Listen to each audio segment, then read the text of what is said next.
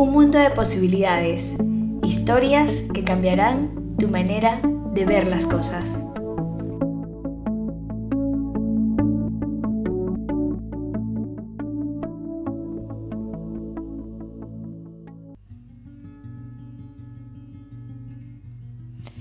Hola mis amigos, les habla Beatriz, bienvenidos al cuarto episodio de Un Mundo de Posibilidades y en el día de hoy hablaremos sobre la justicia restaurativa. ¿Y qué es la justicia restaurativa? Pues la justicia restaurativa es una nueva manera de considerar a la justicia penal, la cual se concentra en reparar el daño causado a las personas y a las relaciones más que castigar a los delincuentes. En palabras llanas, lo que intenta es ver el, por qué se cometió esa infracción, eh, el reparar el daño que se le ha hecho a esa víctima y reinsertar al, infractor. ¿no? La justicia restaurativa surgió en la década de los años 70 como una forma de mediación entre víctimas y delincuentes.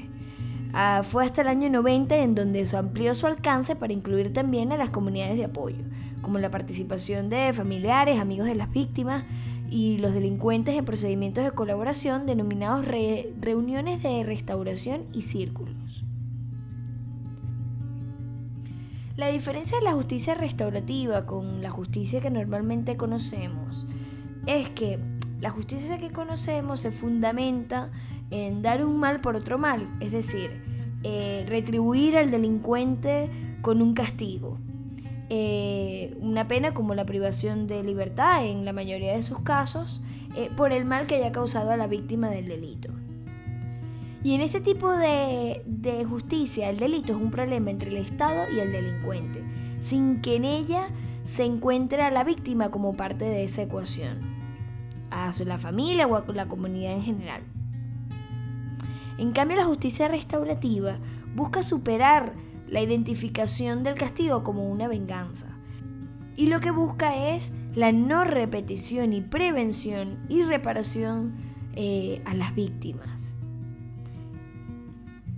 Es importante tener en cuenta que al hacer justicia el derecho apunta a la reparación y no a la venganza. Y la justicia restaurativa tiende a usarse en casos de menores con primeros eh, delitos. Y bueno, teniendo un poco las primeras pinceladas sobre la justicia restaurativa, restaurativa vamos a ver ahora cómo funciona.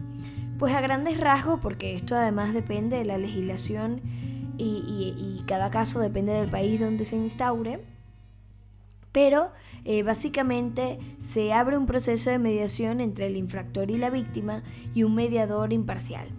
Eh, es muy importante aclarar que este proceso tiene que quererlo hacer la víctima. La víctima es la, la persona que decide que este, este conflicto se resuelva a través de este medio.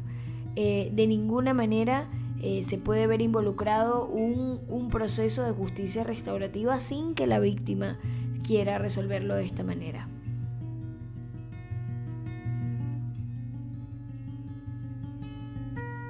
Entonces básicamente lo que se hace es que se hacen entrevistas eh, con la víctima, luego se hacen entrevistas con el infractor y se ve lo que desean, etc.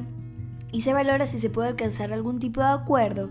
Y finalmente, cuando esto ya está un poco dilucidado, finalmente se celebra una reunión donde se busca que haya una rehabilitación y una no repetición y además de la compensación a la víctima, ¿no?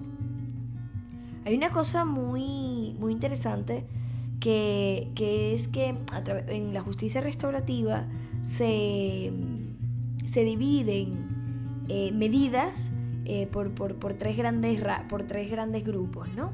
Se dicen que después de esta reunión, etcétera, se tomarán, pues, básicamente tres tipos de medidas, ¿no?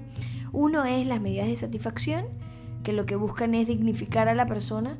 Eh, por ejemplo, si alguien te ha robado, pues que te, que te vuelvan lo que te han robado. Luego están las medidas de rehabilitación o reparación, en donde también lo que se busca es si hay algún tipo de trauma o lo que sea, pues que se vaya a alguna terapia psicológica o a alguna terapia médica. Y luego está el tema de las medidas de compensación. Eh, básicamente en, esta medida lo que se hace son pago por daños físicos y morales. Eh, si hay algo que él no me pueda devolver porque al final no me robó, sino que hizo alguna otra cosa, se calcula esa otra cosa que yo he perdido, qué valor tiene en mi vida y ese valor es el que el infractor deberá de recompensarme, ¿no? Yo como, como víctima en este caso. Luego, ¿qué, beneficios tiene la justicia restaurativa y por qué lo traemos a este programa? ¿no? Primero, las víctimas pueden recibir un perdón, pueden eh, tener un reconocimiento a la cara del, del, crimen y también pueden resolver dudas que puedan tener sobre el hecho. ¿no? El hecho de no pasar a un juicio también hace que la víctima no pase por este trauma, porque tiende a ser... Eh,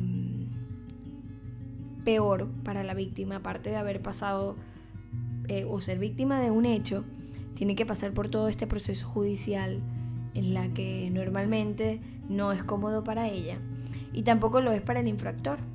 Eh, además, eh, el hecho de no hacer esto ayuda a prevenir el delito porque según John Bright White hay un avergonzamiento perdón, reintegrador y otro estigmatizante. El primero es el que se logra con la justicia restaurativa y puede ser definitorio a que no se repita o no el delito, ¿no? Eh, cuando se le abre una puerta al infractor para que pueda seguir formar parte de la sociedad, eso da como resultado un avergonzamiento eh, reintegrador, ¿no? Hace que la persona se dé cuenta de lo que ha hecho, las consecuencias de lo que ha hecho y aprender del tema para no volver a hacer y allí cortar de raíz la, posible carrera delictiva de una persona. Eh, parte de esto también es que uno de los beneficios es que se, logra la reeducación del menor.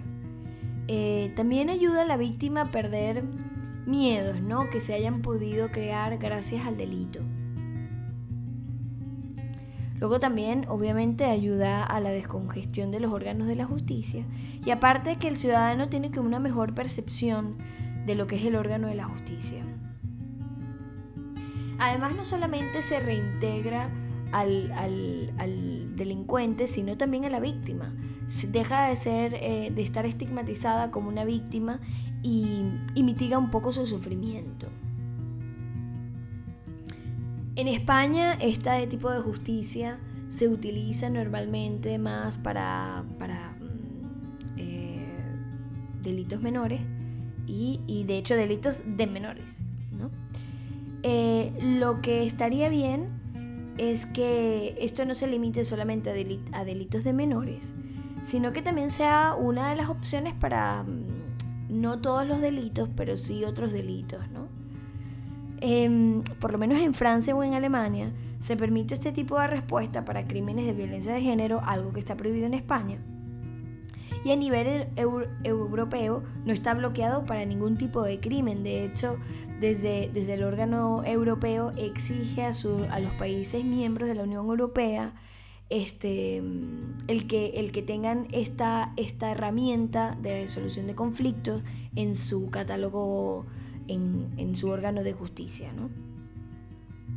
Yo creo que, desde, desde, este programa lo ideal sería eh, instar a las autoridades a diseñar experimentos empíricos eh, de los resultados de estos procesos para evaluar realmente los resultados reintegradores tanto de la víctima como del delincuente, eh, qué tanto porcentaje de satisfacción hay en el momento en que se toman todo este tipo de, opciones y, evaluar eh, realmente los resultados en España, ¿no? En España o en el mundo.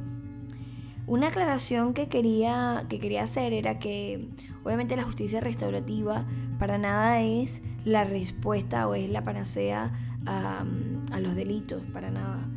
Em, pero sin duda es un nuevo enfoque, nuevo e interesante, ¿no?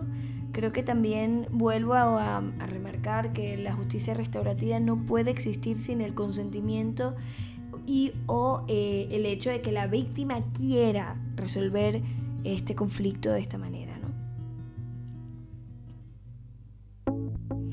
Y bueno, esto ha sido todo por hoy. Si conocen a alguien que viva o haga las cosas de otra manera, o son ustedes mismos que creen que con su historia pueden aportar, por favor escríbanme a mundoposibilidades.com.